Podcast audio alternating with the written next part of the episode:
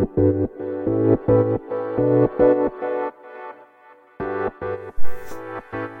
い、どうも、コバです。このラジオは、都内でエンジニアをしている会社員の私が家族で田舎に移住すべく奮闘していく様子をお送りする、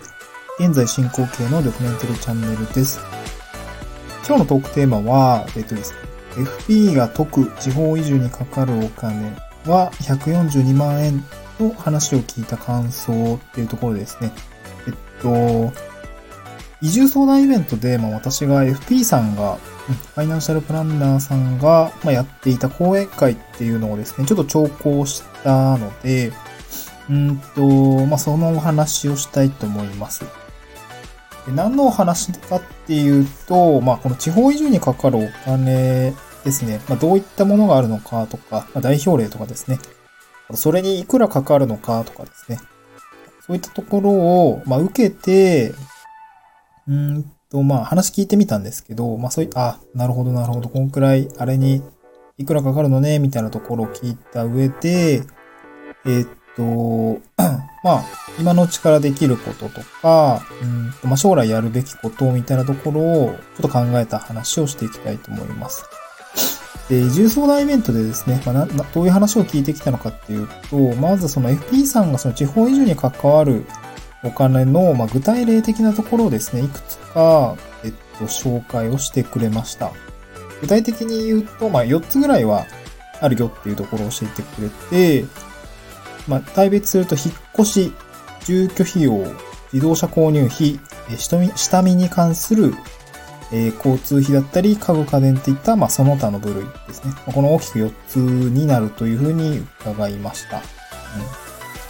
1つ目の引っ越し費用ですね。まあ、これはまあ、当然移住なので、うんと、まあ、これはもう単純に引っ越しですね。うん。で、FP さんが試算した3条件だと、うんと、なんか500キロぐらいの移動を、まあ、や、を、まあ、家族ですね。えー、っと、夫婦と子供1人分だったかな？っていうのを引っ越すると、まあなんか大体10万から12万ぐらいかかりそうですっていうところの、ま、前提がありました。うん。あ、そんぐらいかかるんだっていうところ、ちょっと私もですね、これ移住をするときにちょっとこれからになるかと思うんですけども、見積もりしますので、まあ、いくらかかるのかなっていうところは、まあ、ちょっとおいおいのためにも、ちょっと確認しておきたいかなと思いました。うん。で、あと二つ目ですね、住居費用っていうところは、これあの、前提として、あの、賃貸で、えー、行きますっていうところの前提がありました。家族3人で賃貸です。ちょっと間取りまでは出てなかったんですけどもまあ、1L なのか 2L なのかというところですね。まあ、これの賃貸が、まあ、敷金、礼金っていうところですかね。ここにまあお金がかかってきますよというところですね。まあ、移住はですね、まあ、セオリーで言うと、二段階移住っていうのがおすすめですっていうところがあるので、まあ、まずは、うんと、その地域にですね、賃貸で、えっと、住んで、まあ、環境とか、まあ、人付き合いをうまくやりながら、何かいいとこ、いい物件があれば、とか、いい場所があれば、またそっちに引っ越すみたいなところが推奨されているので、まあ、最初賃貸で行きましょうっていうような感じでったかなと思います。で、これにいくらかかるのかっていうと、えっ、ー、と、なんか敷金、礼金、まあ大体なんか5万から10万円ぐらいですかね。うん。まあこれ地域によると思いますし、まあ家賃にもよると思うのであれなんですけども、まあ大体ここになんか20万ぐらいかかるかなみたいな、そんな形で言ってました。なるほど。うん。まあ、これ、えっと、移住の時に、こう、なんだろう、物件を購入するってなると、まあ、もう少しかかると思うんですけどね。まずは賃貸で、そんくらいかかるというようなところがありました。うん。三つ目、自動車購入費ですね。まあ、これも地、地方、田舎暮らしであれば、もう一人一台必須レベルのものかなと思います。FP さんの資産で言うと、まあ自動車購入費ですね。まあ多分、都内で車持ってない人が地方に移住するっていう前提に置かれていたので、まあ中古車1台買いますっていうようなところの試算されてました。うん、まあ中古車1台80万ぐらいで買ってる資産でしたね。うん。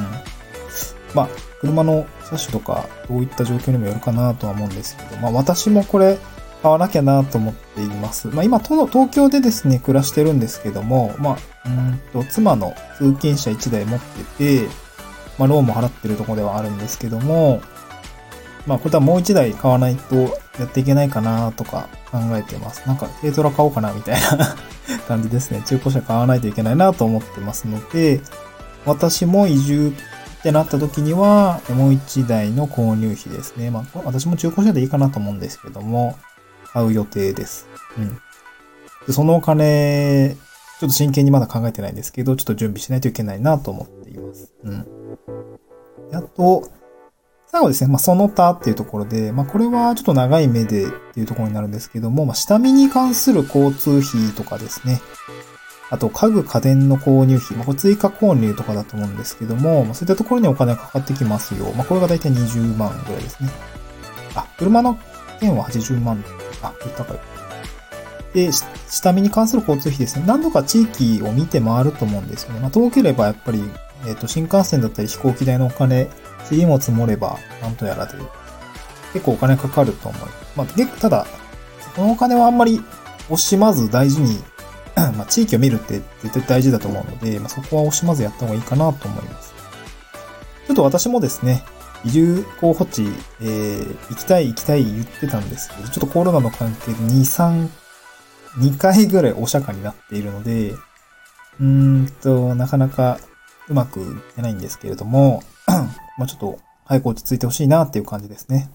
うん、であと、家具家電の購入費ですね。これは、うんとまあ、足りないものがあれば買うっていうことだ、ことだと思いますし、あと、古民家とか買ったりすると、なんか、使えるものもありそうに見えたけど、やっぱり使えませんでしたみたいなパターンがあるみたいで、私の友人ですね、まあ、あの、東京から、あの、新潟県に地域おこし協力隊で行ったんですけども、その時物件当てがわれて、なんかエアコンついてるねって見てたんですけど、なんか全然壊れてるわって言って買ったって言ってましたね。うん。あ、そういうこと、そういうパターンがあるんだねっていうとことがありました。うん。この4つですね、引っ越し、住居費用、自動車購入費、その他を足すと、えー、142万かかるよっていった話でございました。うん、まあ、結構大きいお金だなっていうところで、うん、どうしようかなって感じですね。うん。でもこのお話受けて、まあ、高いか低いかっていうところは多分状況によると思うので、しっかり自分のパターン、自分の状況を一つ一つ確認していくのがまず大事かなと思いました。で、まあ、とはいえですね、似たような金額かかってくると思います。まあ、特に私は車購入、もう一台購入すると思うので、この80万ぐらいかかってくるかもなっていうところはですね、しっかり、うん、進めていかないといけないと思います。で、これ移住を検討しだした時からや、やれ、やれることって多分その貯貯金っていうところがあると思うんですよね。貯蓄はある程度必要だと思いました。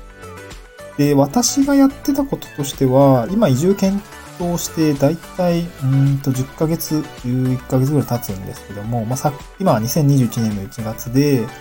えっと、移住を検討し始めたのが2020年の、まあ、3月ぐらいですね。まあ、その辺から真剣に考え出しました。うん、その時ですね、あの、人生キャッシュフローみたいな、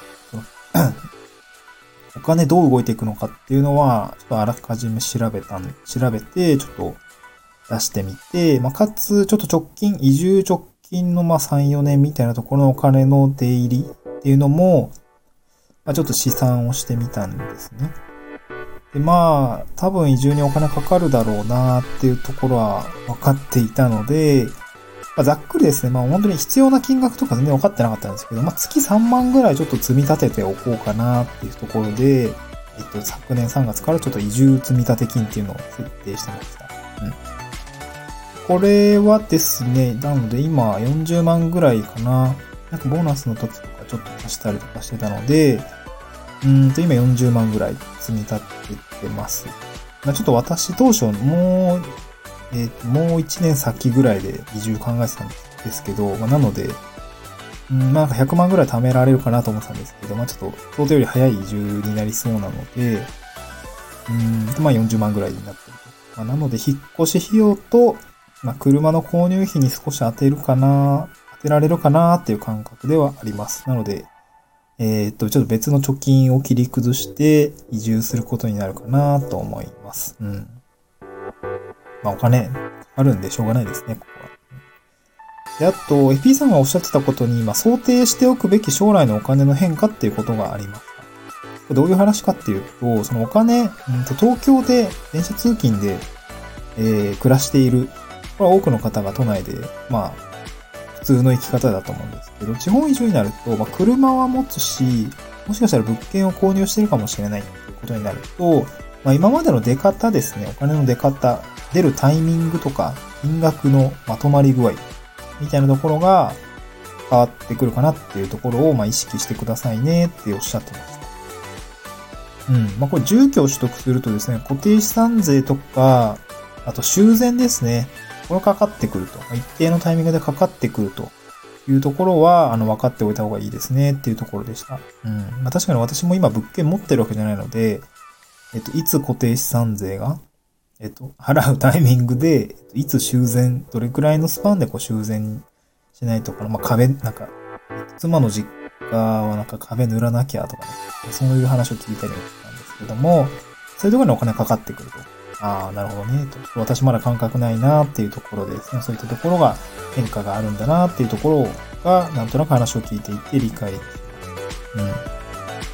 で、まあ、あと自動車持ってない人については、車検とか買い替えの時期でお金飛んでいくよっていうところですね。まあ、これ今私も経験しているので、なんとなくは、あの、理解はできるかなと思います。なので、まあ、2台目持つと、まあ、2台それぞれにかかってきたりとかですね。うん。まあ、ちょっと雪国の方の場合は、冬タイヤを購入するとかね、タイヤの、えー、履き替えとかね、そういったところも考えないといけないと。まあ、私ちょっと雪国には移住したくないなと思っていたので、えー、っと、多分そこは大丈夫かなと思うんですけど、うん。まあそういったところですね、ちょっと考え、あの、将来的な、こう、お金の変化、出方が変わっていくってところも、まあ一つ押さえておくべきポイントですよっていうところを FP さんから教えていただきました。はい今日の内容はですね、そんなような感じで、まあ、移住に関してかかるお金の代表例4つを挙げたのと、あと、今からできることとしては貯金、積み立てみたいなのはある程度あった方がいいですよってこと。最後に、あの、想定しておくべき将来のお金の変化っていうのをしっかり捉えて、まあ、想定しておくことっていうところが大事ですっていうことを、まあ、FP さんがおっしゃってましたっていうような形でまとめさせていただきたいと思います。はい。では、えー、今日のお話は以上になります。また次回の収録でお会いしましょう。バイバイ。